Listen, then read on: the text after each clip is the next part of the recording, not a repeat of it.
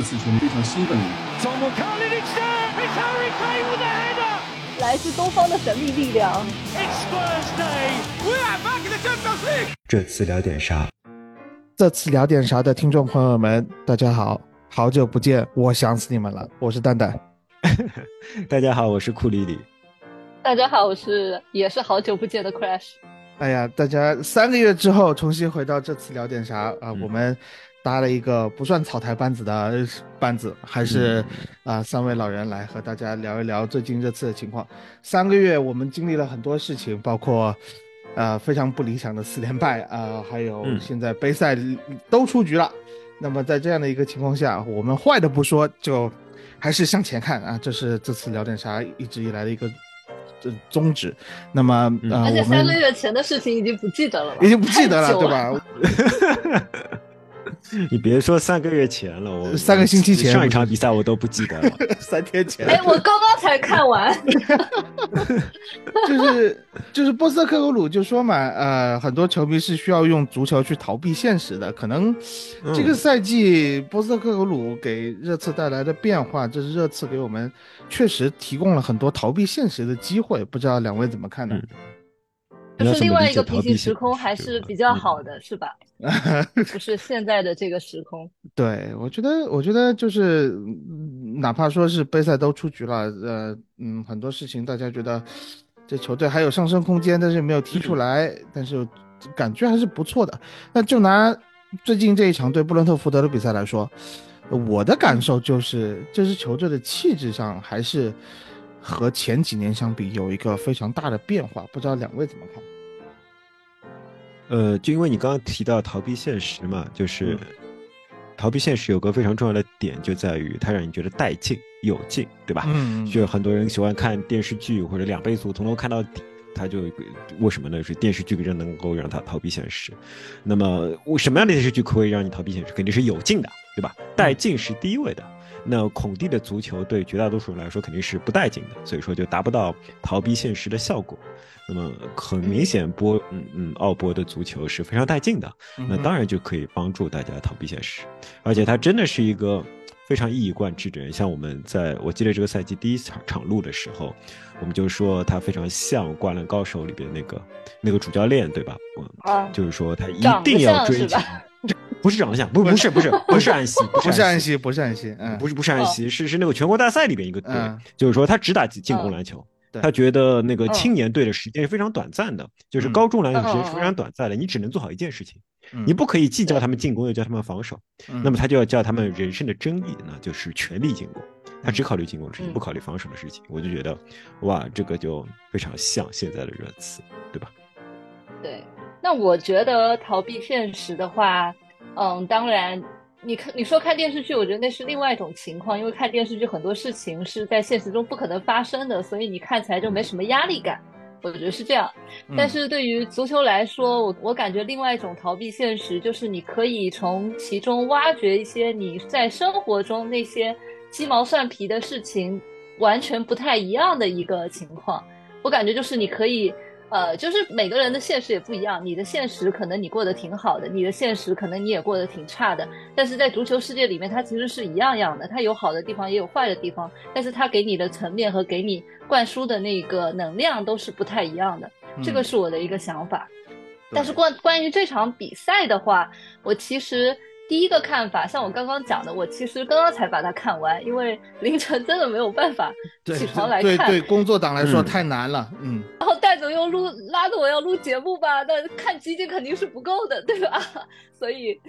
所以就把比赛看了一下。Crush 责任心还是很强啊。那那你说不出话来，自己也很尴尬嘛，对吧？那么，嗯。然后，然后就是这场比赛给我的第一个感觉就是，其实关于足球的东西真的好像没有那么多，也就是像呃一些一些，我觉得会有一些冲突的方面，一上来球员的心态就有一点不太一样，所以会看到场上很多的一些大的动作，就不管是对方的球员还是我们的球员。那么另外一个方面就是那个庆祝动作嘛，对吧？嗯，还有包括一些赛后的墨菲那个，对就是因为莫派对，莫派莫非 可以。然后因为因为那个庆祝动作，然后又因为我们赢了球，所以导致之后球迷们会去挖很多赛后的物料，会让我感觉现在这支球队。对他确实已经是脱胎换骨了。他从从前我们熟悉的那群玩的非常好的大男孩们，变成了另外一群玩的特别好的男孩子。就是你要去适应他的这样一个过程。我是感觉现在的有点像一个新的家庭，对，这个是给我的一个新鲜感。所以这种新鲜感也可以让我在自己的现实生活中找到很多刺激的成分。就只有新鲜感，对吧？没有真爱，对吧？就真爱还是就回不来了。他还叫托特纳姆，可以套个壳 啊，壳还在那啊，魂你觉得不一样了？对，嗯，那不管怎么样，我觉得魂是不一样的啊。但是我个人感觉，可能可能跟我看热刺的经历来相比的话，我觉得这是比较符合我对托特纳姆热刺的这个文化和灵魂的诠释这么一支球队，所以我是看的比较满心欢喜的。呃，像打布伦特福德这场比赛的时候，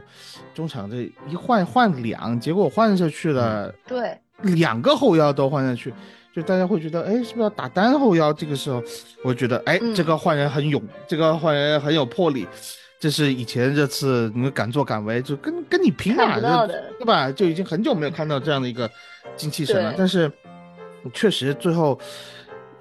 就是起到了立竿见影的作用，但是这个作用好像起了一会儿以后又下去了，所以这场比赛其实除了呃冲突啊和赛后一些值得玩味的瞬间之外，我觉得很多技战术的东西还是可以我们去聊一聊的。那么可能我们就还是按惯例从后往前说，呃，我觉得这场比赛乌多吉这个又神又鬼的表现。库里老师先向你提问啊，你觉得对还对不对得起伟大的意大利左后卫的这个名号？他还小，就乌多吉还是一名非常嫩的球员。我觉得乌多吉他就是特点是非常鲜明的，他的带球向前的压迫能力是很强的。但是我是不是怀疑他？就是上次就说他身体有点不好，上次就说他是带病上场，这场比赛是不是他那？个身体还没有完全康复，造成他的对抗的时候非常的胆怯，就是他在他有球对抗时候的自信跟往常是不一样的，这是往好处想。但如果你往坏处想，就是他在有球的时候会慌、会不稳、会回传，这一点或许是被对方抓住的，或许是被对方抓住，就是说以后别人或许会一直这样打他。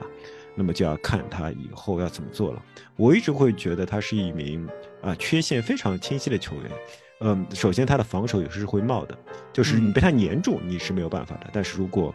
嗯，呃说你离他有一定距离的话，你是其实是有机会可以过掉他的。嗯，同时他进攻的时候，我们经常会觉得他选择不好，但是我认为这个世界上大多数情况下选择不好就是技术不好。因为你有技，你技术好的话，你就可以做出很多选择，并且你有足够自信。高了。对你有足够的自信，球在你的脚底下，别人向你靠近的时候，你仍然可以不着急做出出球的选择。在这种情况下，就是说你就会有好的选择。你如果说一个人一直做不出好的选择，肯定是因为他技术不够好。我觉得他的传球技术是有是有很大问题的。但还还是要说，他非常非常年轻，这些东西与他的身体天赋相比，我觉得是不值一提的。嗯，就是很多球迷一直在说，这乌乌多吉这个下半赛季的表现很像那鬼了以后的比苏马，就踢的怎么不合理怎么来。我个人的感觉，我比较赞同库里老师的观点，就是我觉得乌多吉是一个疲劳累积和这个伤病可能没有完全修好的问题。对，你看他。突破造成第一个进球的时候，还有第二个进球，他很多推进乌多吉其实是那脚踩风火轮的感觉在往前冲。嗯，但是他一到后场拿球的时候，这段时间的比赛，我觉得他有一些瞻前顾后，而瞻前顾后的这个原因很有可能就是因为他的伤病没有完全恢复好。是的，所以他会做一些动作的时候，他会选择一些比较保守的这么一个选择，但是往往保守的选择就是。对手看出了你的胆怯的时候，就能够更加果断去危险的对抢断你，或者是去拦截你的传球，所以可能就导致了他送给对手第二个球的这么一个情况。这是我觉得乌多吉可能，呃，我不知道，就是说是需要当时那个球，我甚至怀疑，就是说 范德文指的路，我甚至怀疑不是怀疑范德文，我甚至怀疑那个球员就是对方的前锋是故意的，就是说这个一切都是对，是教练安排的一部分，就是说他猜到他会不断的回传的，他猜到他会不断的回传。对，其实上半场很有，就是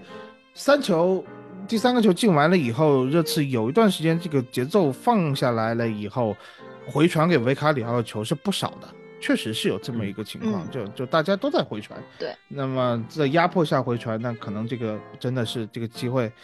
布伦特福德你只能说抓的很好。而且这种球在我们自己踢野球当中非常常见，真的 非常常见。一个后卫在压迫之下 回回门将一回门将就被别人抓住了，对，太常见了。嗯，哎，我觉得其实。像奥博说的，你失误不可怕，但是乌多奇对我来说有一点点不太好的，就是我我感觉他是一个嗯能摆烂的人，你明白吗？就是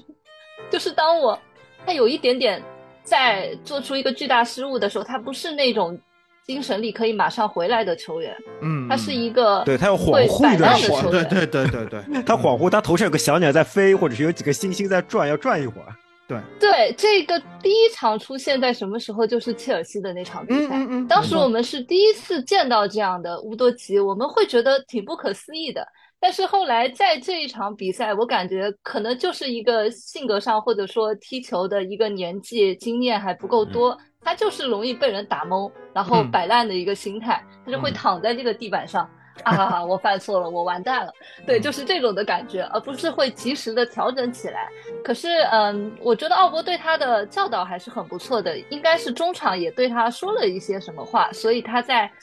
嗯，下半场一开始进球之后就表现的异常的亢奋。我觉得是这样，就好像是我要证明什么。我刚刚听到了你说的话，我现在告诉你，你说的是对的，你没有看错我，就是这样一种感觉。所以我希望他可以带着这种亢奋的感觉，哪怕是在失误的时候，也继续站起来。对，对，就是，当然他那个球，他回传完以后躺地上，他起来他也追不上那个球，所以我觉得对，起来也追不上，但是但是就是你。你我我明白那种感觉，但是就是我看到了一种摆烂的心态，所以我会觉得他在之后的五到十分钟之内还是没有办法马上这样。哎哎，对他有点丧，提速提上去。就上半场踢的不顺的时候，我也会看到这个乌多吉的表情啊，或者是说肢体语言，就觉得他很丧。他的选传球的选择，他会选择偏保守的，呃，就是说我只分边交给维尔纳。就他突上去了以后这么一个情况，那么这样子踢的话，确实对于这次上半场老是落阵地、老是落阵地这么一个情况，好像没有什么特特别大的帮助。特别我们说了，我们之前的节目曾经吹过，我觉得说乌多吉是这次的第三出球点，就是嗯，除了麦迪逊，还有还有本来说是比苏马以外啊。啊，就是第三嗯第三处有点是是乌多吉，结果现在那比苏马不在，都被你奶死了，对吧？对吧？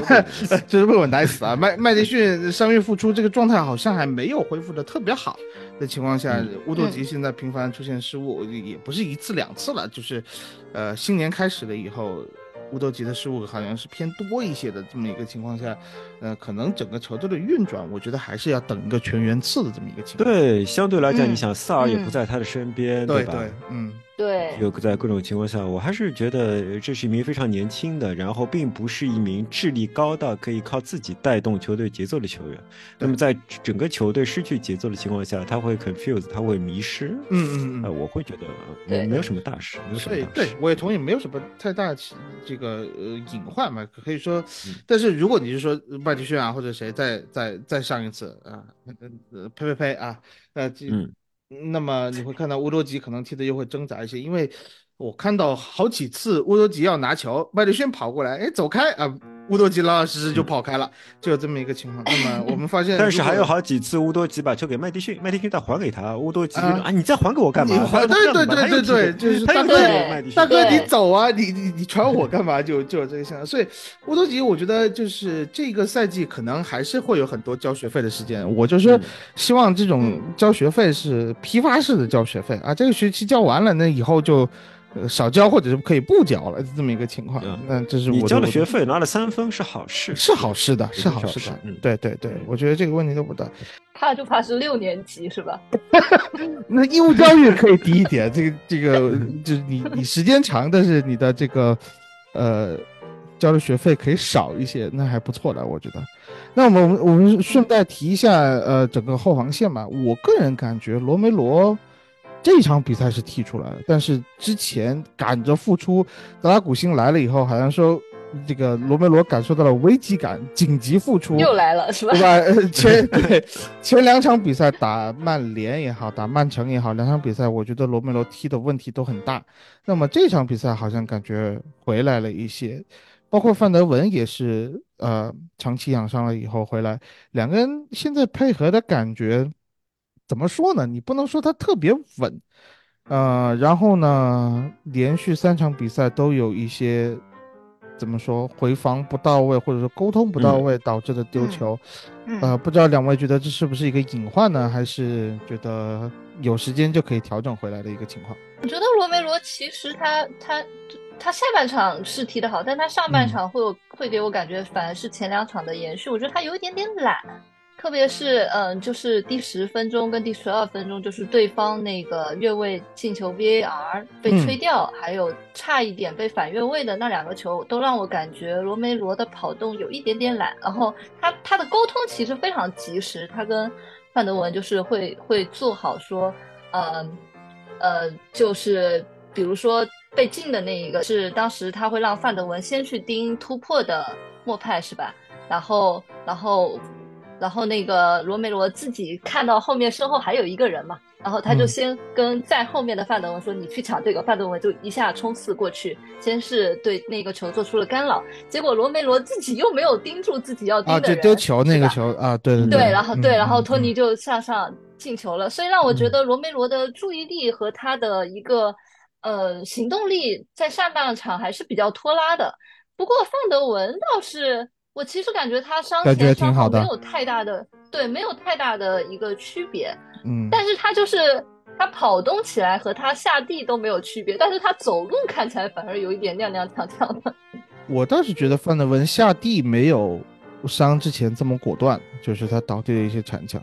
就下半场打了鸡血了以后，好像感觉好一些。所以我自己的感觉是，可能过一段时间两个人的这个比赛状态都调整好了以后，就会好一些。嗯罗梅罗像你说的，上半场我觉得确实是前两场的延续，就是他感觉发不上劲，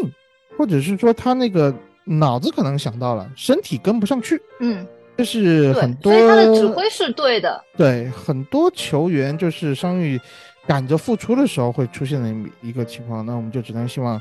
呃，这两名中后卫在下半赛季还剩下十六场比赛的时候能够保持健康啊，保持头脑清醒。如果下半场的罗梅罗能够这个状态保持得住，我觉得这个防线可能说。你不是说一定不丢球吧？维卡里奥已经很久没有拿到这个零封奖金了。我希望，呃，能够能够呃把这个球队的防守强度提升一 个档次吧。然后菠萝的话，我这一段时间对他的感觉就是说，我觉得他体能下降了，他太累了，然后有一些处理嗯已经开始变得一些、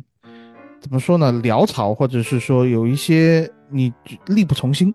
库里老师有这样的感觉吗？差不多吧，就是说，呃，我觉得他到位率还是有的，对吧？嗯嗯但是虽然有到位率，但是他在需要他爆发进攻实力的时候，哎，但是波罗一直给我这种感觉，就是他一直是一我以往我们会觉得他是一个传中见长的球员，嗯，但是呃他经常给我感觉传中现在并不那么可靠，不管是下底传中还是四十五度角的传中，他的下底传中会有一个出脚过慢的问题，非常容易被别人阻挡。四十五度传中的话，准度也不够，但是他又刷了很多助攻，可对，他又刷了很多助攻，类似于可能是角球任意球刷了一些。对对对，他是定位球刷的助攻比较多，但是运动，战，因为我印象印象中，就是他运动战的传中，嗯这段时间总体来说是让人失望的，总体来说是让人失望的。但是我觉得我没有什么可以怪罪他的，就没有他在场上表现出那些 work rate，、嗯到他以及他实际上拿到的助攻的成绩。我都会觉得啊，不不要不要去苛求这样一名球员，他他在热刺其实也是第二年吧，是第二年吧，第二年，嗯，我觉得踢成这样已经已经非常好了，在他最初我们就根本就不看好他，对吧？而且他的这个防守强度真的是上去的非常厉害。嗯，非常明显上去了，非常明显上去了。嗯，对嗯这一点我觉得是很多球迷都没有想到，因为如果大家回想他的首秀，也就大概是一年之前完成的，嗯打莱斯特被打爆，对吧？被被对手的左路打爆。那么呃，这个现在的防守，包括这场比赛最后时刻几次非常这个生猛的抢断，我觉得他可能而且他是一名几乎没有替补的球员吧？就是几乎没有，就是是吧？他他是名几乎埃莫森没有办法代替他的这个任何的职职责，对对对，你去考虑到我们那么多的伤病的情况，那么多的红牌的情况，那么他肯定是体力消耗最大的。考虑到他既嗯没有伤病又没有红牌，对吧？对那么你就会觉得他是一个有着巨大体力消耗的球员。在这种情况下，他拿出现在的相对稳健的表现，我觉得是无可指摘的，无可指摘，对踢得好。嗯。说点开心的吧。其实我越来越喜欢菠萝了，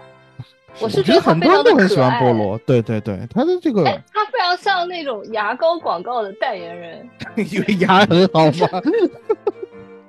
对，而且而且是踢曼联还是踢呃踢曼联的比赛还是踢曼城的比赛，他在防守对方的时候，他都是一直露着他的牙齿在笑，你知道吗？嗯嗯，就他也不吃就挑衅，给对方一种，我不是，我觉得那个就是他的一个习惯性动作，嗯他就已经习惯性的微笑对待着，呃，就哪怕是自己在那么累、辛苦防守的情况下也是这样。而且他其实是场上小插曲不断呀，就是有一球是对方那个没有进，然后他本来已经倒在了维卡里奥身前嘛，结果他跟维卡里奥抱在了一起，看到那球没有进以后，嗯，我真的觉得他其实是一个很很很能够团结球队的人，是除了孙兴他民以外第二。还蛮像樱木花道那种感觉的，就不是很聪明的样子 对，子，就很逗但啊。是充满热情。对对，他的激情一直是满满的这种状态，呃，一次成功的防守啊，或者是一次这个成功的阻截，哪怕不是他阻截，他都会去对啊鼓舞球迷，特别是在主场的时候，你会发现，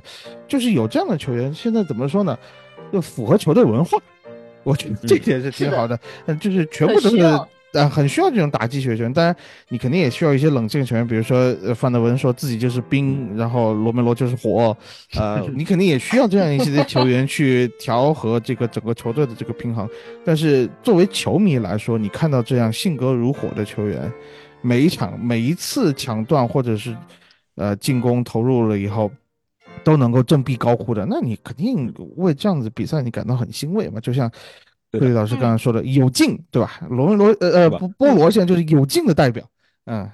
对 对，嗯尤其是他什么八十五分钟、九十分钟还可以来一下振臂高呼什么的，嗯对对就非常提气。对，非常提气。呃，那么说完有劲的，我们可能说一点没劲的哈，没劲的就是本坦库尔加斯基普这个组合。呃，本坦库尔呢，我不是我不想说什么特别批评本坦库尔的话，毕竟真的是两次连续的大伤回来，对，对于一个球员的身心摧残是非常大的。而且本坦库尔其实在对曼联的那场比赛中取得了扳平的一个进球，我觉得本坦库尔已经是做到了，在现在萨尔和比苏马都不在的情况下，麦迪逊也是刚刚复出，呃，在这段时间，本坦库尔真的是帮热刺的中场挺过了一个冬天，就这么一个感觉。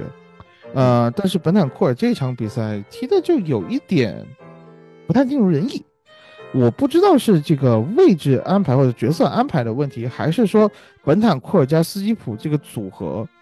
就是没有办法踢出热刺现阶段需要踢出来的足球，特别是两个人都换下去以后，你次就逆转了，这个事情可能让很多人就是觉得摸不着头脑，或者是说就把本坦库尔谁不放在谁尴尬？呃哎，对嗯对对，谁不在谁就要去背这个锅的这么一个情况，呃，不知道两位怎么看呢？就是首先我就觉得，呃，如果你把本塔库尔加斯基普这样一个组合的话，本塔库尔他就更偏比苏马的一个位置。那比苏马的那个位置，真的就是谁踢谁都会成为那样的一个比苏马，就是压力太大了。就他的身体状况还没有办法让他去承受那个压力，嗯无论是他做动作心里面对自己的腿伤会心有余悸，或者是他现在在康复之后，他的动作频率都会偏慢，所以。嗯，所以在那个位置对于他来说实在是压力太大了。不过我觉得奥波是在这一点上还是有做出一点改动的，就是包括斯基普有的时候会会帮助他在那个位置去完成一个呃接球。所以嗯，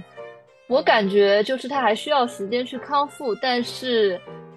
哪怕是比苏马回来或者是萨尔回来，我感觉以前我们那样一个在后场老是犯错误的。一个一个场景，我是不想再看到了，所以我希望奥波可能在这一点上是做出一点点的变动，尽量可能在后场不要让后腰承担那么大的压力，少拿一点球，我们放在后场的时间，把球放在后场的时间稍微少一点点。对，当然就是如果麦迪逊回来啊，或者说本塔库尔他做能做好连连接的这样一个作用的时候，我们向前的。呃，运送也更加的就轮转更快了，你也会减少在后场失误的一个频率吧。呃，我一直觉得就是从斯基普的角度上来说，他唯一能配的只有班坦库尔。就是如果说你斯基普其实是一名技术也好，或者说头脑也好都不差的球员，但他的身体条件实在是太有限了。在这种有限的身体条件下，你要让他发挥，他就必须有一个在中前场的空位接球机会。嗯，而能够给他空位接球机会的，可能只有善于吸引仇恨的本坦库尔。就是本坦库尔非常善于拿球以后拉一两个人的仇恨，然后把球给他一下。这种时候，其实斯基普对斯基普是比较好发挥的，他可以利用他。还不错的直传直线球的功底和一些还不错的提前的思考能力，传出一些好球，啊，这些我觉得我们在前几场比赛中是也可以看到的。嗯，但是相对来讲，如果说呃本坦库尔被捏死了，被拿捏了，那么斯基普就就发挥不出来了，就很难有进攻层面的发挥。嗯嗯。同时呢，防守呢，你会怎么说？如果你去看斯基普的防守集锦或者单场比赛的集锦，你会发现他有很多抢断，有很多进攻转换，但是。只要他在场上，球队的场面就不会太好，就不会太好。因为我觉得他天生的模身体的模型也好，或者说身体素质也好，起起不到一个真正的，呃连成线，然后支撑住球队那种感觉，他就是不行。呃，不是他脑子不行，不是他技术不行，我觉得他就是身体上像他这样的球员，他必须特别特别快，同时非常壮，脚下很快才可以。那么他就是没有这样的天赋。呃，我会觉得他。除了本坦库尔以外，没没有人能够带他，没有人可以把他带起来。那么本坦库尔的问题在于，呃，他有两个问题啊，一个是他踢倾向于踢比较慢的足球的，他与嗯，对他与奥波的哲学其实不一样。奥波的哲学是快速向前，快速向前，快速向前，但是他倾向于拿一球吸引一下仇恨，然后找一下弱侧，或者说怎么样。这些在他身体状态特别好、没有被针对的时候是可以帮助球队的，尤其是在麦迪逊不在的时候。嗯，可是如果说是在他身体条件不那么好，并且被别人无脑砍杀的情况下，我觉得最近几场比赛他都有被对方无脑砍杀的一个倾向，并且他因为伤病的关系，对这种事情会越来越敏感，然后会越来越上头，有时候会有些无意义的对抗，有时候会有一些。呃，心虚的传球失误都是这个带来的啊。那么这个全看，我觉得全靠奥波怎么调教，全靠奥波怎么调了。因为你们现在只有靠他，也只有靠他。比苏马回来不一定比他好多少。至于后场失误，这就是现在热刺的一部分。我会觉得这我完全接受。就是如果你要接受进攻足球，如果你要接受奥波，你就必须把后场失误一起接受下来。奥波就是你们就算失误，你们也一定要我们走脚下，要每个人都在对抗中坚强的通过半转身向前送球，而这个代价就是有的半转身送球是盲目的，就会送反击。呃，下半场的时候你可以说失误也是有进的，对吧？对。对，也不是有劲，就是说你只能接受。这个世界上没有十全十美的事情，对对对，世界上就就是多快好省这四件事，你不可能同时存在，你总要牺牲其中一项或者两项东西。如果你要接受奥波的足球文化，那么你就必须接受后场失误，或者必须有对方推反击，必须别接受大量的必须。我觉得这件事情至少在在这个赛季，我不能指望它改变。或许下个赛季每个人会变得更好或者怎么样，但这个赛季我看不出任何改变的希望。嗯。呃，我补充一下吧，就是我觉得上半场我们落后了以后啊，很多这个进攻不可避免的落入了阵地进攻的这个套路里面。那么在这样的一个情况下，我觉得斯基普是完全发挥不出作用的。就像库里老师刚才说的，他的一个身体素质就是他可能就是隐形于整个茫茫人海当中，呃，那么在进攻的时候，其实说句实话，斯基普如果落阵地，在现在的这个战术体系当中，你会觉得右路少一个人，他嗯。不会像萨尔那样能够大范围的跑动、衔接，然后帮你跑出一个空档来，嗯。斯基普跑不出来这这么一个情况，呃，所以有时候我觉得像罗梅罗这几场比赛传球失误比较多，就是没有萨尔了以后，你整个右路好像盘活不开这么一个情况。简单的说，你就想象两个一个人的腿长是他接球的半径，对吧？那么你传给你传给斯基普所需要的准度和传给萨尔所需要的准啊度是完全不一样的。完全不一样。你就想象你打音游，对吧？你一个你面对一个很大的圈，你怎么打都是 perfect perfect。然后你传斯基普，他斯基普是一个很小的圈，你怎么传都是 OK OK，对吧？嗯你传也传得到，但是但是所有的节奏都慢下来是对节奏上，就你需要他去调一步，或者说他要去抢一下，这么一下，对，确实就会有这么一个问题。呃，当然，我觉得可能还有另外一个原因，就是这套战术可能就不适合本坦库尔加斯基普，因为你的两个呃边后卫都是内收过来去踢后腰的这么一个情况，再加上现在麦迪逊回来，麦迪逊是要大量吃球权的。其实上半场踢布伦特福德的时候，我会感觉我们中场一下子挤了五个人。中场五个人，嗯然后前面三个人，维尔纳是又抱着边不往里头走的，库尔萨夫斯基呢嗯往里头走一点，或者说把位置让出来，让波罗去踢一踢。但是这两个人之间本来是有萨尔去做串联的，现在变成用斯基普去做串联了以后，这两个人好像也没有了什么好的化学反应。两个人都很挣扎完。全没有。嗯对，所以我觉得说回波斯特克克的中场这个换人，我觉得真的是可以说是大师级了吧，有有点厉害，有点厉害。我当时觉得就是说本坦库尔不下，呃，会比尔嗯换斯基普，然后呢前面约翰逊可能说把。呃，把维尔纳拿下去，因为维尔纳上半场嗯确实踢的比较挣扎，他的速度起不来，呃，回防也没有，然后呢，呃，跟对方斗身体，他一个人都过不去。我当时是这么想的，就是说回归一个比较传统的，呃，大家比较熟悉的这么一个阵型，呃，让本坦库尔往前做一些呃输送，让霍伊比尔承担起防守的这个衔接作用。哎，结果他可能我觉得是这个时候就是中场他做了一个减法，我就不要后腰了，反正我人这么多，我中场人这么多，呃，因为布伦特福德其实说是很有针对性的上了三个后腰，那么中场嗯就是中路的时候，因为我们现在很少打边路套边的这么一个战术，基本上就是中路渗透啊，或者是说呃呃一个呃内部的直插打这样的配合，因为没有传中呀，结果有本来是可以有传中，就是没有没有接应的 点，对吧？卖掉你对对，呃，那么在这样的一个情况下，真的，这中场中路都是人，那个腿跟树一样这么密，那你是踢不过去的。我觉得阿波这个调整上霍伊比尔，然后前场堆五个人这样的一个一个方式，把中场可能就是说不破不立的这么一个状态，反而把布伦特福德的这个中场给冲散了。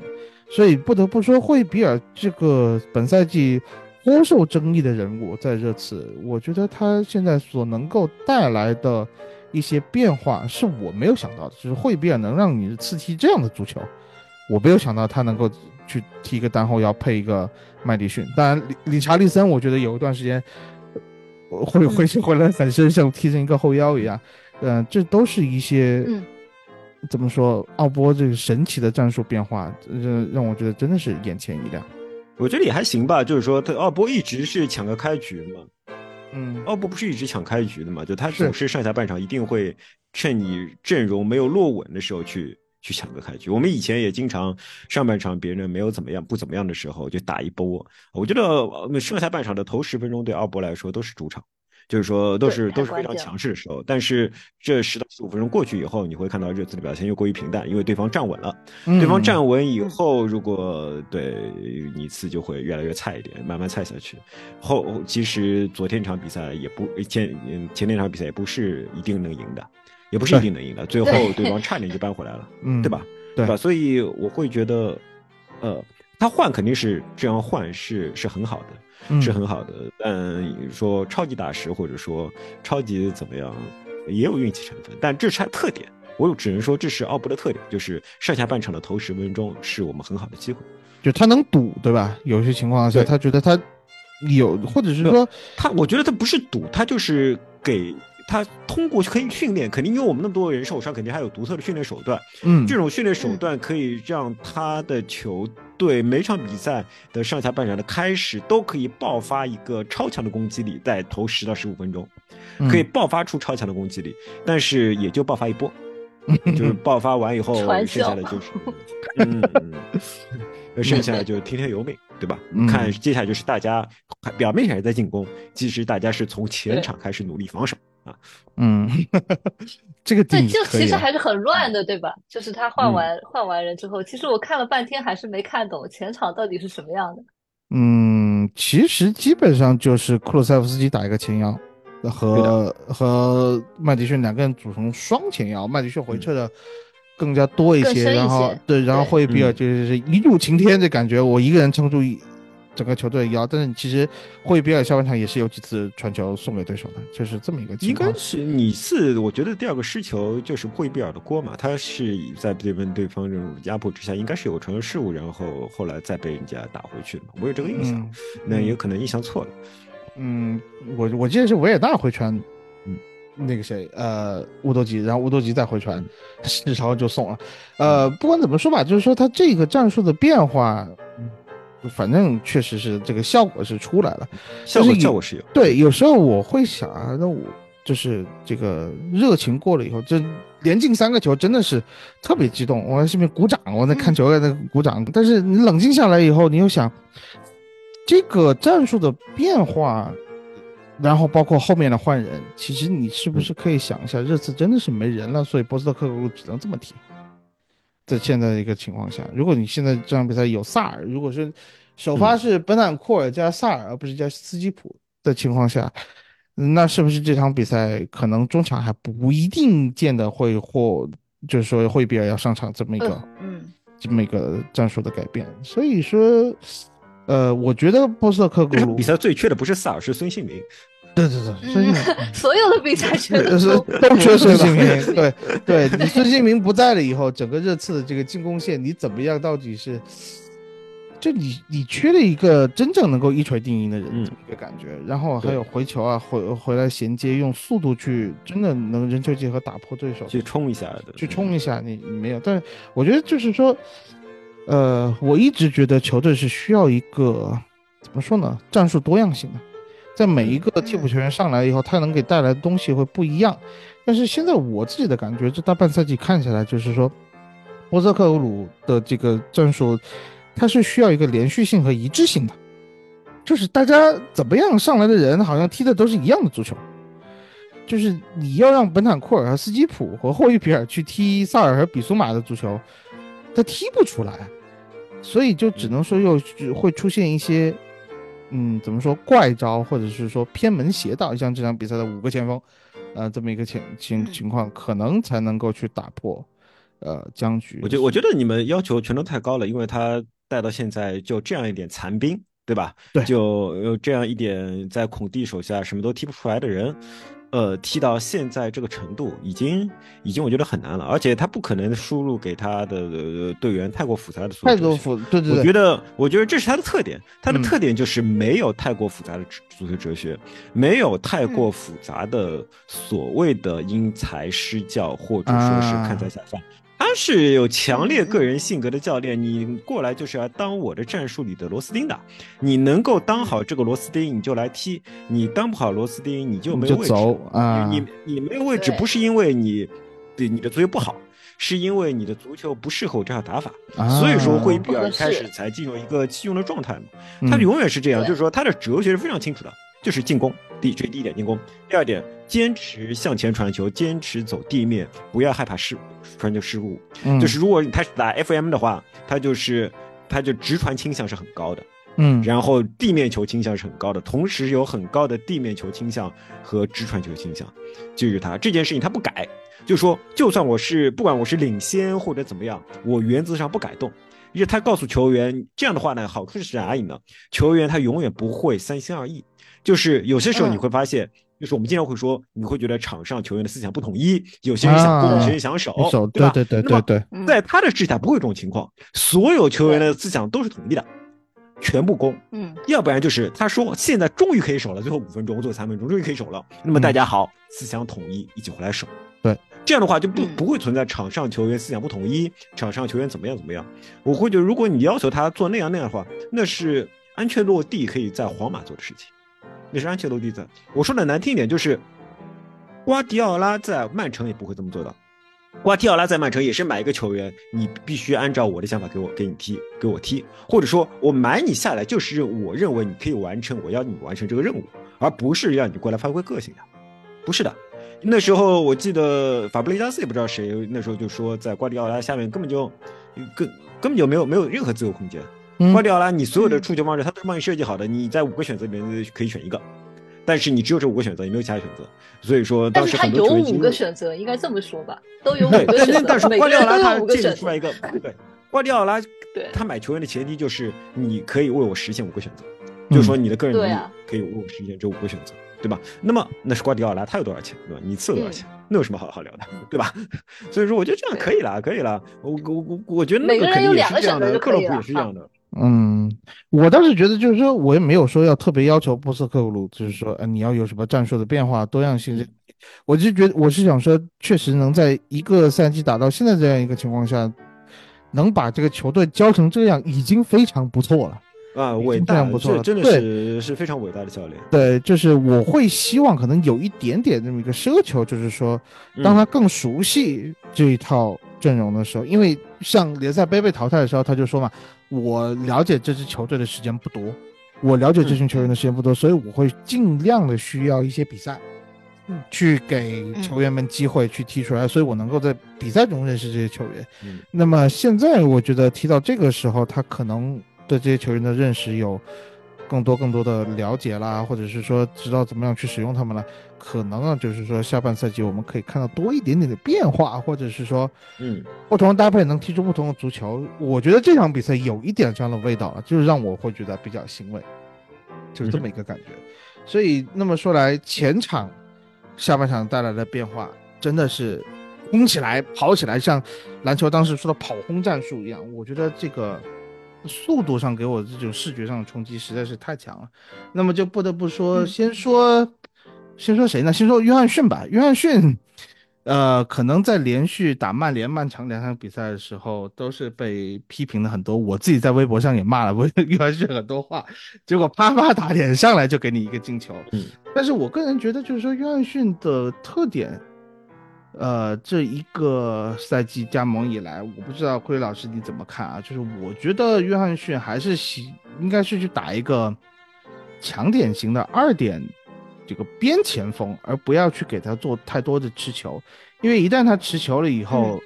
你刺就相当于抓下了。他一持球，因为他就只有一招，就趟球过人，嗯他没有其他的办法。那么在这样的一个情况下，我觉得他的战术可能，呃，就战术贡献比较局限，但是他能够给球队带来的东西还是有的，只是说怎么样用好它可能是一个问题。呃，我觉得，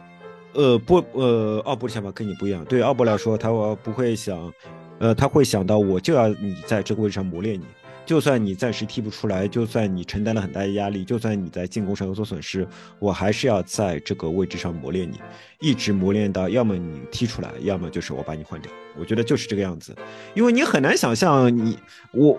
就是说，你如果说让他踢个二前锋，那么波罗身前那个防守位置谁站呢？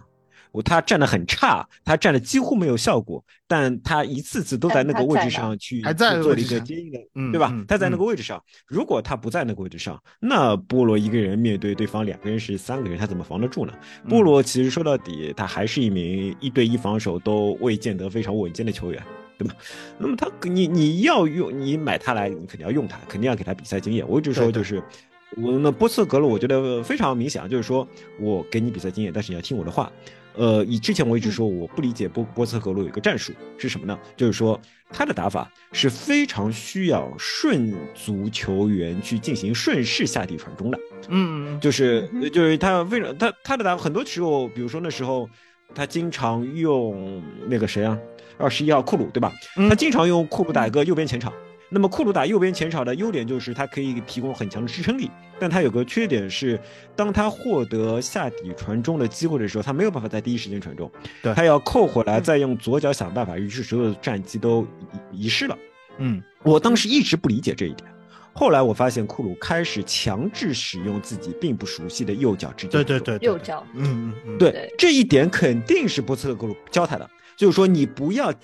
再去用你的舒适区把右用右脚扣回来，再用左脚找机会，你找不到的，你就要必须你要使用你的右脚。后来我记得他是有右脚的助攻或者和进球的，他是有右脚的助攻和进球的，就是说他的右脚就练出来了，他右脚就练出来了。从一开始不舍得用，到后来用了以后踢得很差，被所有的解说员嘲笑，到后来硬打，他右脚有用了。那我觉得这是一个磨练的过程。那么现在我呃对对约翰逊来说，我认为他也需要有一个同样的磨练的过程。对他来说，课题并不是右脚传中，因为他天生就是一个右脚踢右边的球员，对吧？对他来说，他的课题不是右脚传中，他的课题就是想办法在对方的高压下面学会背身处理球。嗯或者说嗯想办法去采用自己的灵活跑位，欺骗对方的高压，获取一些啊身后球或者怎么样的机会。这是他这是他的课题，他需要克服这一点。他能够克服，他就可以踢出来；他不能够克服，他就踢不出来。道理很简单，因为我们到现在还在买边锋，对吧？没错，我们到现在还在买边锋，嗯我们我们还在想想买什么乌啊、什么库啊、乌什么什么鲁啊，我也搞不清这名字，对对吧？嗯嗯那我们到现在还在买边锋，嗯，他呃他就是要大量买边锋，然后从中找到那个可以实现他战术理想的。这个战术理想一定是他既可以内切用逆足打门，又可以强制的用用那个顺势脚传中，嗯，肯定是这样的。就是说他既可以用，我我的想法他是他希望有，呃一个球，希望是这个球员肯定是双足怪。这个双足怪中，你首先你既有呃切回来打门的能力，又有顺下去直接传中的能力。孙兴民啊，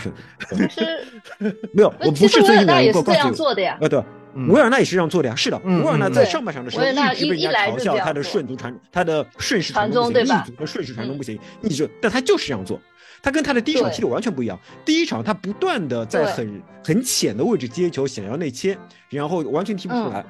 呃，再接着你看他下半场就变了，他下半场就更接更倾向于往禁区里面走，就是往底线走这肯定是波教他的，对，对对肯定是奥波教他的。嗯他的奥波对他的安排就是，你就是要给我底线走，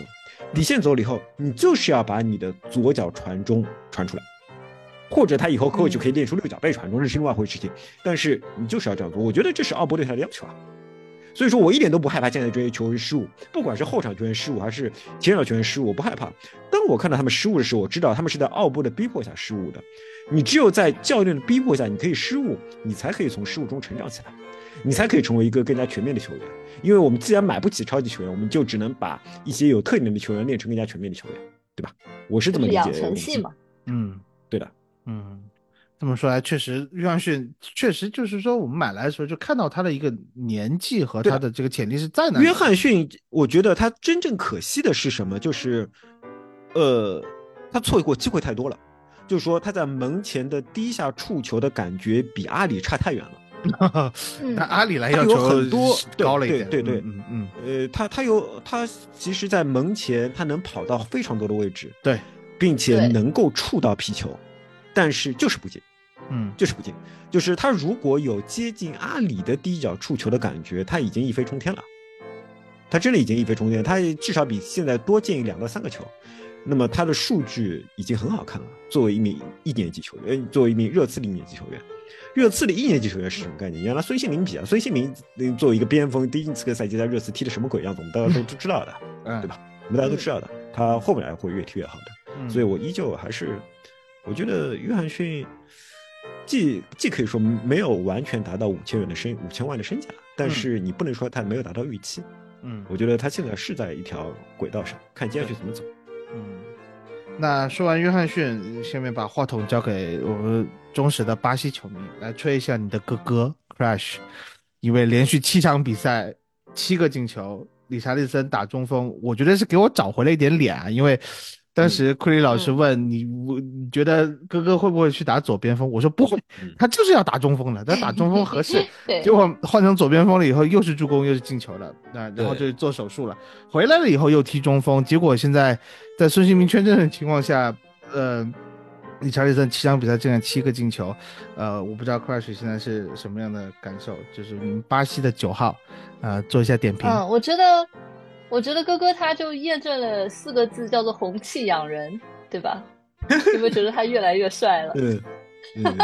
他现在是不是热刺社交媒体就第一粉丝量最大的？哦，除了孙兴慜跟凯呃凯恩不是我们的人，对不起。那我觉得哥哥的哥哥最大的嗯好好的话是他找回了自信，嗯，我觉得这个是很重要的。他找回了自己拿球时候的那个感觉，找回了巴西前锋应该是什么样子的。尤其是今天的比赛，我觉得他这个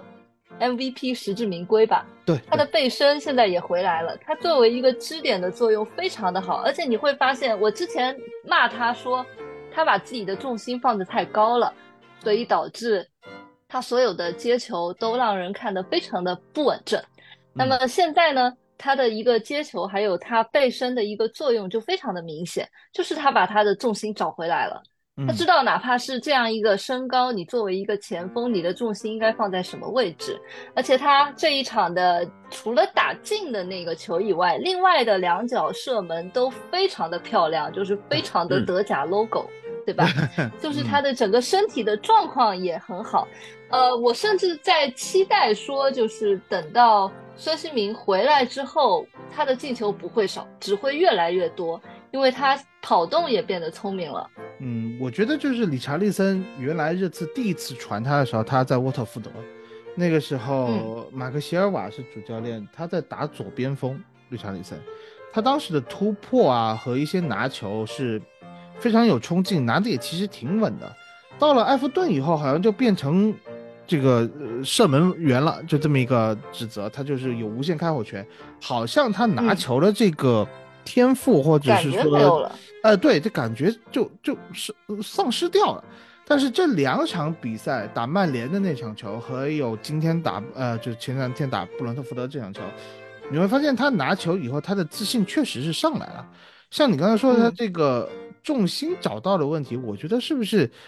这个神医啊？这个呃，腹股沟修的特别好，因为你知道，如果腹股沟很疼的时候，嗯，就是每次踢球的时候，你会觉得这个地方有点紧，你不可。哎，说到这个，我这两天拉了胯。我去，谢谢你把腹股沟交给阿哥哥是吧？这这这都献祭了你的胯。对，献祭了我的胯。对，就是你会。你会觉得你要撑着踢，这样子你才能够发得上劲。像理查利森这几场比赛的背身，他都需要把屁股撅起来，才能够把对手挡住。因为他确实他的身板其实是他不是那种传统型的大中锋，他没有办法说我随便扛一下我就能把你扛开。他不像哈兰德这样的一个身板在那里，所以他必须要去利用身体，必须要去利用他的屁股，用大腿的力量去顶起来，才能够把球给控下来。那么，如果腹股沟一直有疼痛的话，他确实做不到这一点，他就是只能不断的去丢球。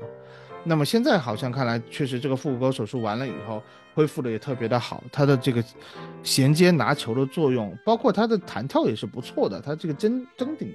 帮助热刺其实在前场现在拿球的这个机会，我觉得至少比他是腹股沟是是还在伤的时候多了，至少多了一成。就是通过走贾利森这一点，还有一点他比较好的就是，我觉得他的传球出球很清晰，他知道自己带不了这么多的时候，他会地下拿到球，调整了一下，看一下呃周围的情况，能够很准确的找到空位中的这个队友，所以我觉得理查利森，哇，现在觉得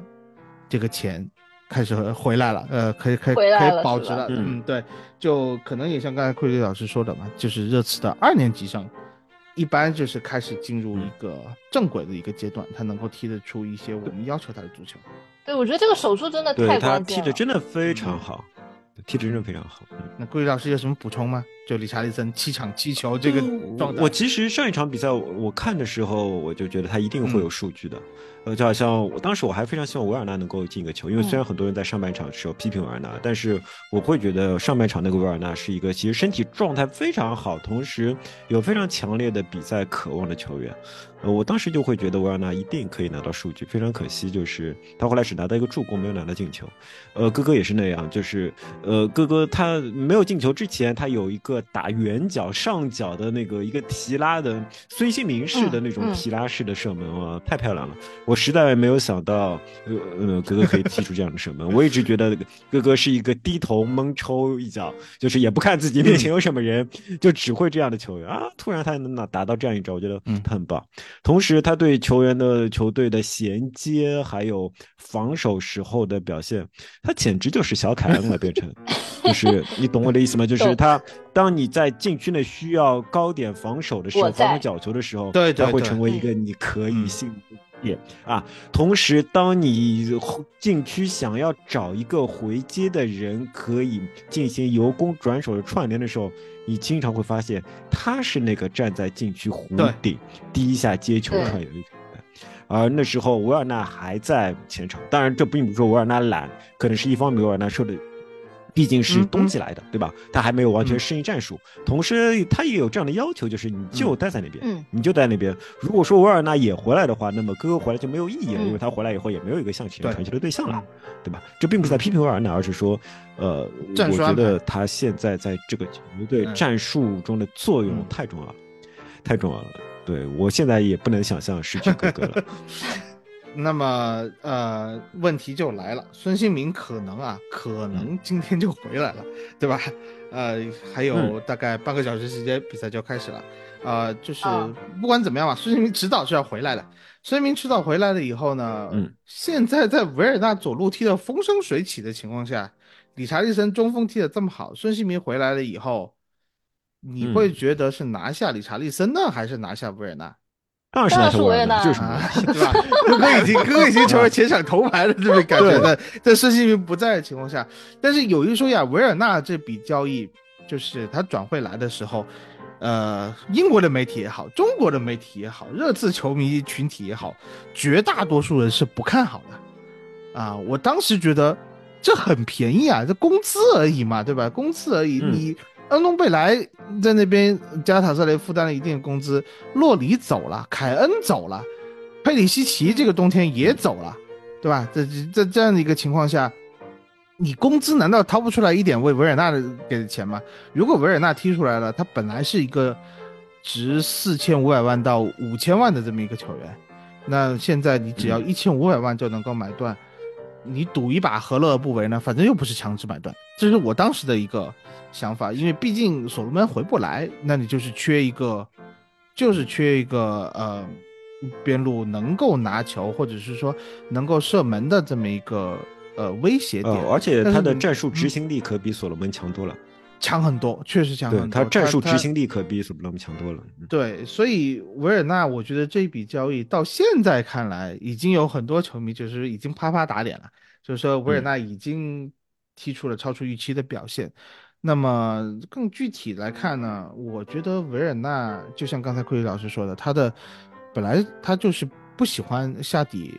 这个逆足传中的，但是嗯，他执行的确实非常好，然后又给约翰逊送出了一次助攻，他连续两次就是这个侦察机的作用，真的是找到空当，呃，不愧侦察机的这个名号啊，所以我我个人感觉维尔纳这笔交易。无论是说他未来给孙兴民做一个替补，就是孙兴民如果出现受伤啊，或者是需要休息的情况，维尔纳上来能够顶得比较好。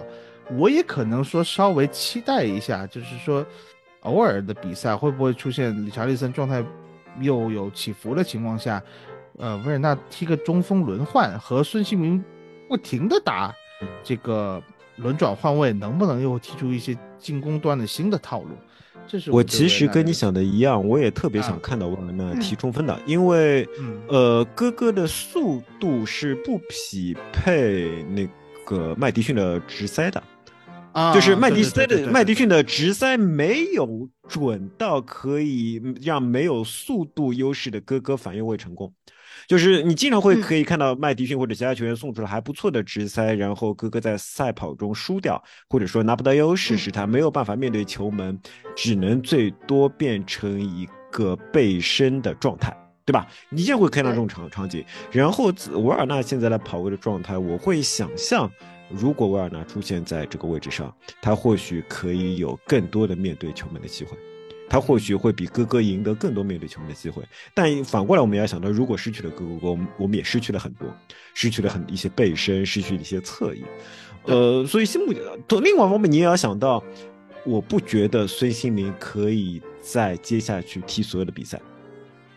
嗯在他在亚洲杯有如此之大的消耗，然后不断的飞机，目前这个年纪的状态下，我不认为孙兴民可以踢下面所有的比赛，或者说所有的九十分钟。事实上，之前一段时间，孙兴民好像已经啊，经常会呃踢不满全场或者怎么样。在这种情况下，瓦尔纳、嗯孙兴民、哥哥三选二是一个非常好的轮转的状态。嗯，就是你你我们现在最大的优点就是瓦尔纳买回来，我们已经确定他不是一个废物了。嗯 对，那么在他不是一个废物的情况 下，你你完全不用担心他会挤占其他球员的资源，你只能想到他会成为一个非常有效的三人呃三个人抢两个位置中的一个非常有效的轮转球员。这不就是我们最想要看到的吗？难道我们能指望对啊维尔纳成为一名能够打持续主力的超巨，每场每个赛季贡献十五到二十粒进球吗？这肯定不是我们想象中的瓦尔纳，还哪有这种好事，对吧？你有这种好事还轮得到你？可能三年后，可能三年后，对吧？嗯三年后的话，倒是有可能，就是那时候孙兴民可能快退役了，你很难想对孙兴民再踢三年吧。对吧？嗯所以说嗯我会觉得维尔纳是个非常非常好的投资啊！在这场嗯比赛的话，他在这这场这个这个赛季，他可以成为三选二中的一个人，对吧？嗯他可以成为三选二中一个人。嗯在未来，他可能在某种程度上开窍以后继承孙兴民的衣钵，那也也是一个美好的幻想，对吧？也是一个美好的幻想。嗯，你你你用那么小的代价解决了你兹那么大的一个问题，或同时你还可以想到，他或许可以延长孙兴民的职业寿命。嗯，因为他可以多踢一点分钟，对吧？那么孙兴民少踢几分钟，他就可以少一点受伤的风险。我是从这么想的，我万事往好处想，对吧？呃，对对就是万事万事往好处想，我觉得是个很啊，好的状态你变了，嗯万事往好处 不是悲观的库里里了。对，嗯，那么既然说到维尔纳，就是我们来总结一下这个东窗吧。呃，这个东窗首先就是突然间哎，打你击了东窗，我倒我嗯倒还是想问问一下蛋总，就现在德拉古辛有限的这场比赛时间，你看，我觉得还行啊何评价呢？你觉得还？我觉得还。行啊，我觉得还行啊。他的头球就是有一些这种东欧球队的中后卫啊，呃，东欧、东欧、东欧和南欧，你比如说什么希腊的以前的什么达比扎斯啦，什么德拉斯啦，然后波兰的几个后卫，比如说那个贝德纳雷克，呃，你这也有过奇里切斯这样的球员，就是他来到英超以后，他会发现这个强度不一样，他头球顶不过去。你就觉得很软。以前我们买来奇里切斯的时候，说是什么罗马尼亚带刀后卫，然后结果发现他他唯一的贡献第一落点，啊，对他拿第一落点。他的贡献居然是去远射进球，然后防守当中非常的软，就这么一个情况。那德拉古辛来了以后，头球他是不怵的，头球的选择嗯和判点，还有一些这个选择，就是我是跳第一点还是跳第二点？像这场比赛打呃布伦特福德的时候，呃，在最后时刻有一个跟托尼的这个头球争顶，就是他好像是一个虚晃卖了个破绽，哎，第一点都没人抢，然后第二点稳稳拿下，那说明德拉古辛我觉得至少是有踢中后卫的智商的，对吧？这么一个情况，呃，从短暂的时间来看，我只能说他应该是给热刺的中后卫提供了一个比较好的保障，因为我们真的实在是负担不起。对你嗯。再让、呃安莫森加本代去踢完下半赛季这么一个情况，你多一个的正牌中后卫，对于这支球队来说，呃还是很重要。但是就是说他的传球，他就是球探报告里面也说他的传球好像是被诟病的比较多的。呃，我现在也没看出来他传球有什么天赋。所以说，可能从后向前出球这一点，他是很难在现阶段满足波斯特克格鲁的足球的。那么在这样一个情况下，我觉得德拉古辛可能下半赛季出场的时间不会很多，就这么一个情况。呃，是的，我完全没有看出他目前可以竞争首发，我可以这么说。嗯，就是说，他经常在场上给我的感觉就是，呃，乌多吉失误以后的感觉。就是他不断的回头，到处在 看，想要找到自己的位置，可是好像场上的一切变化的太快，让他有点有有点迷失。我觉得他暂时还跟不上英超节奏，暂时还跟不上一场。嗯，对这种情况，我觉得挺常见的。我觉得对于东南欧球员刚来到一个新的环境，这个是确实挺常见的。但是我觉得他自己的分析是挺有道理的。他说在意大利踢球讲了很多是战术。啊，然后通过战术去弥补一些可能技术上的差异啊，或者是说，呃，这个防守当中的一些强度的问题，在英超不管那么多的，就是就是干，对吧？对，没有那么多不断的一对一，不断的一对一，没有那么多战术的强调，所以我觉得塔古辛才二十一岁，他还在长身体。哎，哇，他还在长身体啊！他身体看上去倒是很壮，对他就是他，他肯定还有的成长的空间的，包括这种力量的训练啊什么。你想，他父母都是运动员出身，他他妈是打排球的，好像就是这种运动员基因的天赋传到这一辈球员，他。去做一些合理的力量训练的话，我觉得他肯定还是有很大的身体上的，对对对，长长他长快啊，或者说他的这种柔韧性啊，各方面他都可以去锻炼出来的。所以我对德拉古辛来说，我不是很着急，就是给他去打一个轮换，或者是说未来有杯赛双线的时候，你让他打个轮换，我觉得可以慢慢看，先给这半个赛季的时间，你去。熟悉训练的强度也好，对，是是适应一下，呃，这个在英国的生活也好，我觉得这对于一名年轻中后卫来说是非常不错的，而不是马上就把他丢到场上去用，呃，不是每个人都能踢出像范德文那样的成熟度的。德拉古辛毕竟也是他没有像范德文在沃夫斯堡踢的这么稳当，他是毕竟尤文图斯也。放弃过了，然后才去热那亚慢慢踢出来的这么一个球员，所以他肯定也是，我觉得有适应时间总归是好的，所以我就怎么说期待吧，期待德拉古辛这一笔交易，反正我觉得不亏，对吧？从拜仁手里抢了人，怎么能亏呢？对吧？还换走了，呃，不是换走，还走了戴尔，走了戴尔，呃，反正就是说，呃，这个东窗我们现在的情况就是，呃，买来了德拉古辛啊，而且是。英超东窗标王，你想都不敢想，那东窗标王居然是属于热刺。啊！在这么一个情况下，呃，然后租借带买断的是维尔纳，然后昨天压哨又结了巴萨的一个人。啊，对对的。啊，贝里瓦尔这个很帅，现在已经非常吸粉啊，非常吸粉的。呃，这么一个年轻才俊啊，可能就是说，呃，兰格啊、波斯克格鲁啊，包括库鲁塞夫斯基，对他这笔转会都有巨大的影响。那么从买进上来说，呃，我不知道两位怎么看，就是你觉得热刺这是还剩下十六场比赛，现在的这个球队的呃阵容深度和厚度，是否能够满足最后十六场比赛，就是说冲一把的这么一个要求呢？那我觉得，如果就亚洲杯跟非洲杯都结束了，其实是够了呀，够了是吧？你完全的单线作战，对啊，嗯嗯，毕竟这个世界上就没有十全十美的呀，对吧？在十全十美的状态下，我们肯定希望再来个中场，因为你不知道比苏马还可以踢到什么状态，同时你也不知道本坦库尔的在适应新的战术体系下会怎么样。如果你要幻想一个十全十美的状态，你就再买个中场。但是你先看看你的竞争对手。但我说实话，你。你现在以奥波这样的战术要求，市面上有这么强的中场吗？怎么没有呢？就切尔西那个小朋友啊，对吧？啊，加拉格尔啊，对，加拉格尔。我觉得加拉格尔很好。我参赛水晶宫的时候，我就很喜欢他。那事实上就是买买不过来嘛，就是说因为董事会或者说他们球迷的关系，他买不过来嘛，对吧？嗯，他自己是肯定是愿意来的。他就他是要求一个十五万的周薪，切尔西不给嘛。所以说他就是寻求自己寻求要转会的，在这种情况下啊，就当能买到最好了，买不到怎么办呢？影响也好像不是特别大，所以可能就是这个加拉格尔的操作可能会留到夏天，特别他的合同就还但是你到夏天天可能也不一定去找找加拉格尔了，对吧？因为你到如果就说对，你有欧战的情况下，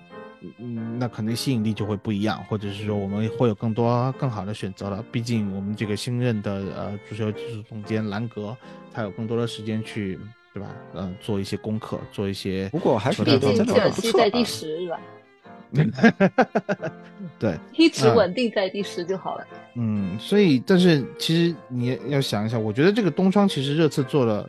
很多选择是非常有魄力的。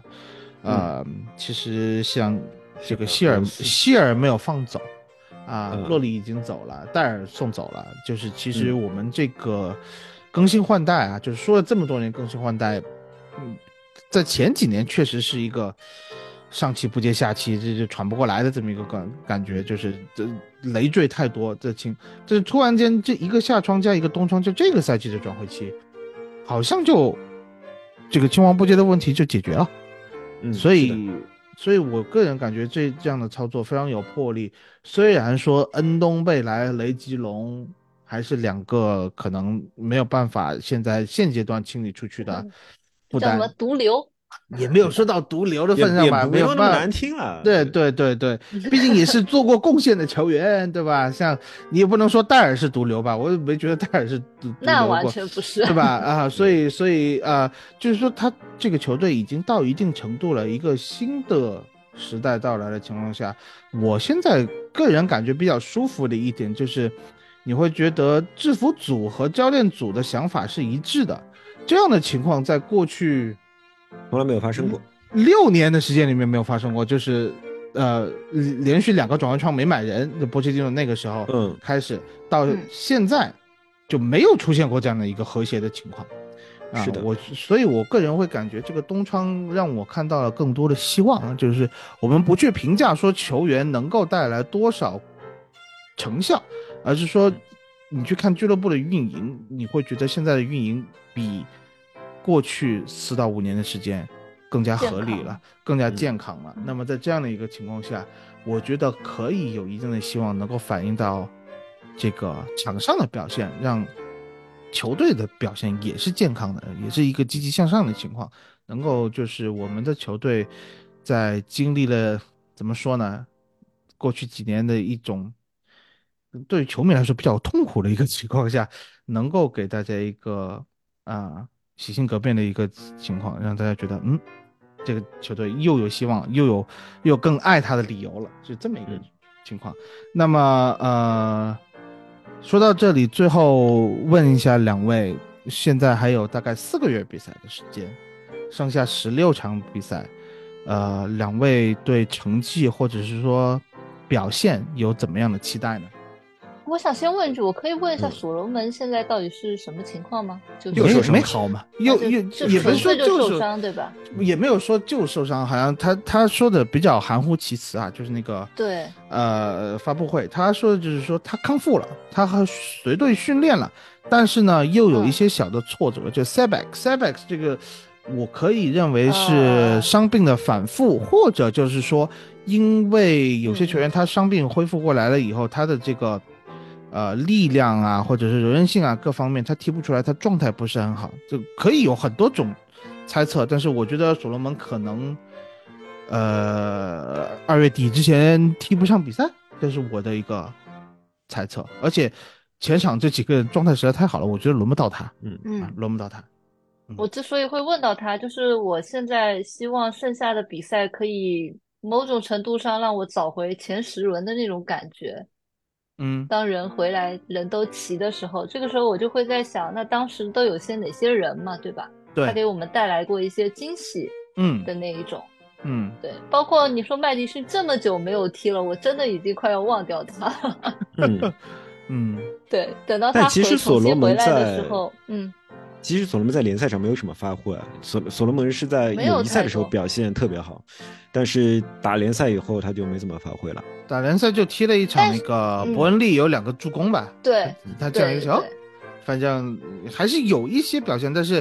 就是在场上给大家留下印象是总被孙兴民说你跑的不对，你要往这边跑，嗯你要往这边传。就所罗对，就是当他有一点点进步、一点点亮点的时候，就又没了嘛。又没了。对，所罗门对，这个情况，就是他当时买来的时候呢，我就觉得是一个典型的列维喜欢呃贪便宜的这么一个操作，哦就是你反正你是免签，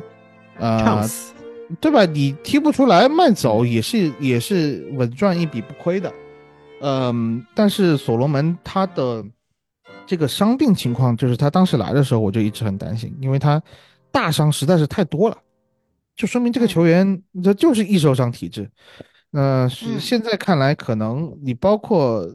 呃租借代买断维尔纳这个情况，就是我觉得所罗门可能夏天就无了。就没了。就无了，因为我个人感觉希尔也要无了，啊，希尔是没有办法去真的，你说适应英超也好，适应波斯特克鲁的战术也好，他现在达不到这个要求，因为像刚才库里老师说的，他这个顺足传中应该是他的优势的，但是因为他身板实在是太弱了，他真的踢不出来，他嗯包括他失去了很多信心，他很多本来可以一对一突破的时候，他都会选择往回拉一下，然后一个回传。然后进攻的机会就丧失了。那么在这样的一个情况下，我觉得像我们现在还在传边锋，传什么努萨，努萨现在被嗯布伦特福德截胡了。我觉得夏天肯定又有也没有截胡啊，他截胡就是回去，他没有通过体检啊。对，没有通过体检，但是现在说就是布伦特福德压价的一个手段，就是说他可能还是、啊 还是有可能，还还是对真不要事实，对对对，是这么一个情况。就不管怎么说吧，我觉得夏天肯定还会有新的这个 边锋的名字出现。对，嗯然后像瑟塞尼翁这个也是，虽然瑟塞尼翁才二十三岁啊，但是他这个受伤时间实在是太长了。啊、我觉得可能在波斯特克鲁看来，可能就是你不属于可用之兵，你不属于可用之兵的话，很有可能就是扫地出门的这么一个情况。所以，所以我个也不能人感觉啊，说扫地出门吧，就是嗯另谋高就吧，对吧？树挪死，人挪活。对对对对扫地出，门那么难听，对。嗯嗯嗯。那么库里老师，你对下半哎赛季有什么憧憬和希望吗？没有打到哪算哪哪？我我就觉得肯定有前四，我就觉得现在哦肯定有前四对啊对我觉得肯定哇哦有前四，对对。嗯，前四的竞争其实还是挺激烈的，说句实话。是吗？呃还有谁谁能争？维拉？呃，维拉维拉，呃夏姆我觉得上不去了。夏姆昨天打伯恩茅斯这场球，我看了，我觉得西汉姆远不如伯恩茅斯。嗯这这种情况，西汉姆这种球队他的最后一口是最后一口气他上不来的，他没有办法去争前四。但是我觉得纽卡还是纽卡对，纽卡他会迎来一波这个赛程福利。红利是吗？对对对，他的接下来几个对手相对来说都比较弱，呃，而且他的几个主力已经恢复的情况下，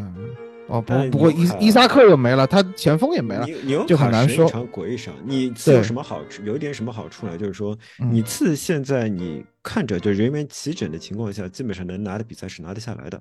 对就是嗯之前四连败的时候，我其实一点都不慌，我就看那些开始骂波斯特格鲁的人，我就开始高兴啊。就是这种人口口声声要 要什么美丽足球，对吧？然后因为伤了几个人，球赢不下来，又开始反水了，真真不真是不要脸，真是不要脸。因为你开始让人狗了，真的，我真的是，嗯对，嗯。因为你就是我觉得波斯特格鲁最好的一点就是他给你的他给球员的信息是非常明确的，而同时我们嗯。客观上我们看到他明确的信息起到了非常好的作用。起到了嗯非常好的作用，嗯，就算所以说我根本就不觉得什么你输在几场比赛或者说会怎么样，我觉得长期一定一定是好的，就是说我好久没有看到就是眼睁睁的看到一个人进步了，或者说一支嗯球队进步了。我以前看波切蒂诺的热刺，我也没有觉得进步，我就觉得是横空出世，对吧？嗯像嗯呃像阿里，你也不觉得他一个赛季比一个赛季踢得好，他就是一出来就超级牛逼，然后延续了一段时间的超级牛逼，嗯然后突然就没了。对，对吧？就就没了。呃，然后或呃，孙兴民其实你也没有觉得，除了第一到第二赛季的蜕变之外，呃，你没有觉得他怎么样进步，你会觉得他的风格有些改变，你会觉得他风格有些改变，但是你也没有觉得他进步，或者说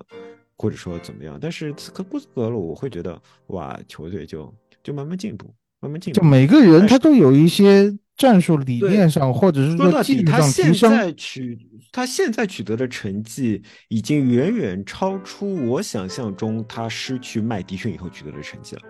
嗯嗯。嗯嗯嗯，已经已经远远超出我想象当中他是去麦迪逊，所以说我我就是觉得已经超级好了，已经超级好了。同时，我就觉得讲道理来说，你踢成这样，带这支球队已经经历了最黑暗的时期了，最最黑暗的时期过掉了，再接下去应该是应该是有收获了，除非啊，除非就是我们低估了他的训练强度带来的伤病潮。这肯定还是存在，这个这个还是存在，对，这个这肯定是存在。我对对对对，这个可能性是存在，因为商品场实在太多了，实在太多了。那么如果说在接下去一场比赛中还还是有伤病潮的话，那就一切都都可能发生。同时，我们要反思波斯特格鲁他的打法到底能不能在英超打，能不能在英超打？因为现在是一个五换的单线的英超，嗯嗯，如果你如果都是这样的伤病的话，那么。下个赛季，你如果说你打双线，对吧？嗯，那那谁能撑得住？谁能撑得住？嗯，那我们就要反思一下波斯特格鲁，他知道打法到底在英超这种强度下到底能不能行得通？那那就可能是行不通，也有可能他自己去反思，去做出一些微调。他不能说打他，他不会，你觉得？但是有可能他就是调了就行不通了，知道吗？就是说他把每每每个箭头都拉到顶，那么他的战术就实现不了，那么热刺又变回一支平庸的球队。这种可能性是存在，而且我觉得热刺现在买人也很好啊，就是说各种青训的布局啊，也也很合理。因为我以前非常不喜欢别人讨论青训怎么样，青训怎么样，青训怎么样，是因为其实英超俱乐部它的青训选人是非常有局限性的。我在我印象中，应该是只能在社区或者说在一个是地方怎么选，你只能在非常有限的人数中选，那这种成才率太低了，你就等于两三个校队，对吧？在上海你就想在两三个校队，然后能够出能够踢。全世界第一联赛的球员怎么可能？你你拿到一个卡恩谢天谢地了，你那你接下去你就应该是有个冷却期，对吧？有个技能冷却期，你要冷却很久。但现在我看他们到处在买人，在往全世界买人，而且这些人在未来还是可以拿到继续名额的。我觉得哇哇，就是合理，对吧？这个布局就比较合理了。对对，是的。好，那我们今天也聊了大概。差不多一个小时的时一个多小时。的时间，嗯，也是好久不见啊，话比较多，呃，希望我们能够在新春到来之际，能够保持这股气势给劲啊，能够保持住我们呃，在未来几周时间能够陪伴大家一起啊，还是继续啊录我们的这次聊天下的节目。啊，感谢两位，感谢奎老师，感谢 Crash 啊，那我们下期再见。啊，还是要说希望杰代早日结束休整，对吧？回归大部队。啊，但是他们要去英国了呀。啊，杰代有有一个比较大的项目，他他现在啊醉心于此啊，所以我们就啊全力以赴，啊，对吧？啊，让让让他嗨去吧啊！好，谢谢大家。那就这样，谢谢大家，拜拜，好，拜拜，拜拜。